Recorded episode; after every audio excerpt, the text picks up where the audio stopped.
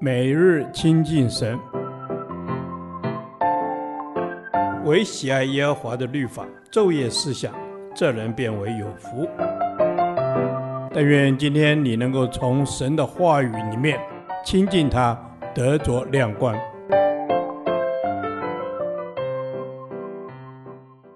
创世纪第二十七天，创世纪八章一至十四节，忍耐等候。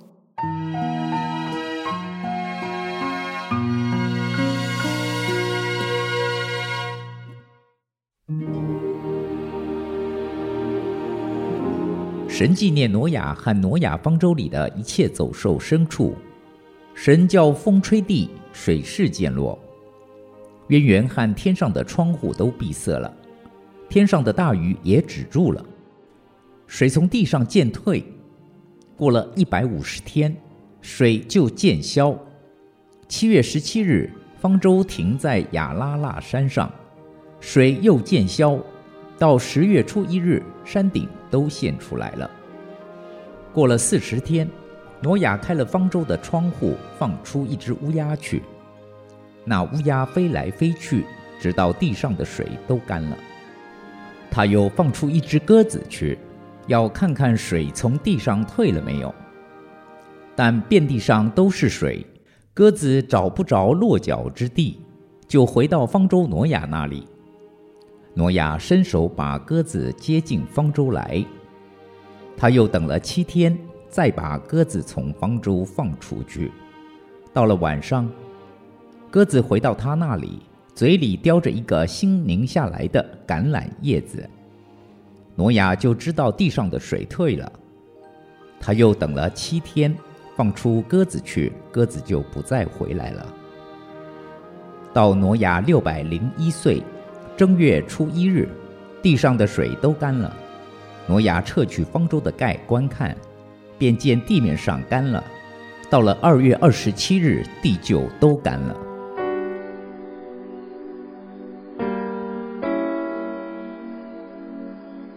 挪亚的方舟里有各种不同的飞禽走兽，他们和挪亚一样，被关在方舟里有一年零十天之久。在这当中，单单动物们的吵闹一项就够挪亚忍受了。但挪亚学会了怎样在吵闹的环境中安静，学会怎样用柔和的态度止息别人的暴怒和不安。在挪亚的一生中，忍耐是他最大的特点。在他传福音的一百二十年里，没有一个人悔改，没有一个外人愿意和他同进方舟。然后又在方舟里安静地住了一年零十天。他实在学好了这一门功课。八章一节说。神纪念挪亚和挪亚方舟里的一切走兽牲畜，神没有忘记他们，不单是人而已，连方舟内的活物他都纪念。神对人的纪念也带出实际的行动，他叫风吹地，他关闭渊源和天上的窗户，止住大水，这样洪水就消退了。方舟停下来，不再随意漂流了。这都是起因于神纪念。神是纪念我们的神，由于他对人的纪念，他就施恩与人，并采取拯救的行动。不管你的光景多黑暗，环境多恶劣，你要记得神纪念你，而且他的纪念是有行动的。当洪水消退的时候，方舟停留在亚拉腊山，那是七月十七日。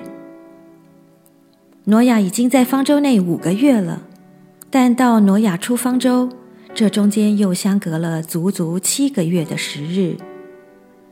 在出方舟前，挪亚并没有贸然出方舟，他曾先后放出一只乌鸦及一只鸽子，到最后第三次。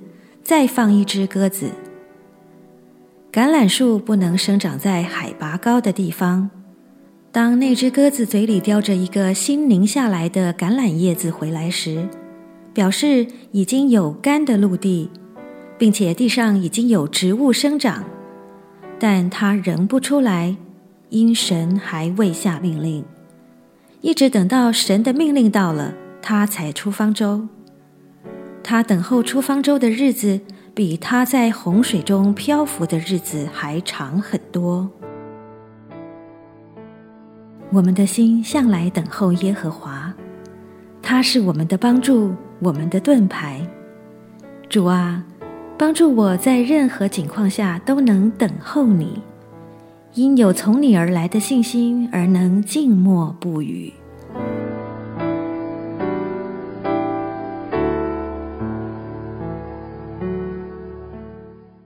导读神的话，诗篇二十七篇十四节，要等候耶和华，当壮胆，坚固你的心。我再说，要等候耶和华。阿门。主啊，我要来到你的面前，求你赐给我胆量，让我有颗刚强壮胆的心，并且兼顾我，专心倚靠你，更多的来等候你，只等到你施行拯救在我的生命里。谢谢主，阿门。主啊，我要等候你，我要在信心当中等候你的时间，因为你是全知的主，我所需要的一切你都知道。帮助我能够刚强壮胆，让我坚定的依靠你。阿门。主啊，我要坚定的依靠你，求你帮助我调转我的眼目，不是去寻找各样的方式来解决我的问题，就是单单的来信靠你，等候你。求你赐给我胆量，让我心里的力量刚强起来。阿门。主啊，让我心里的力量刚强起来。我要等候你，要寻求你的面，单单来倚靠你，因为你是我的磐石，是我的山寨，是我随时的帮助。感谢赞美你。主啊，我要等候依靠你。你赐给我的不是胆怯的心，乃是刚强仁爱谨守的心。求你坚固我，除去我心中的恐惧，使我全然的依靠你。我要在信心中宣告你的得胜，在等候中经历你的信实。阿门。是的，主啊，你是信实的神，那等候你的必重新得力。我也要保守我的口，不出恶言，将我的目光放在你的身上，耐心等候，直到你施行拯救为止。主啊，我要等候你，我相信你会赐给我刚强壮胆的勇气和坚固的力量。我要耐心的等候，因为我知道你是做心事的神。我的心呐、啊，要等候耶和华。主啊，是的，你是做心事的神，你是我的主，我的好处不在你以外，我要专心等候你，我的盼望是从你而来。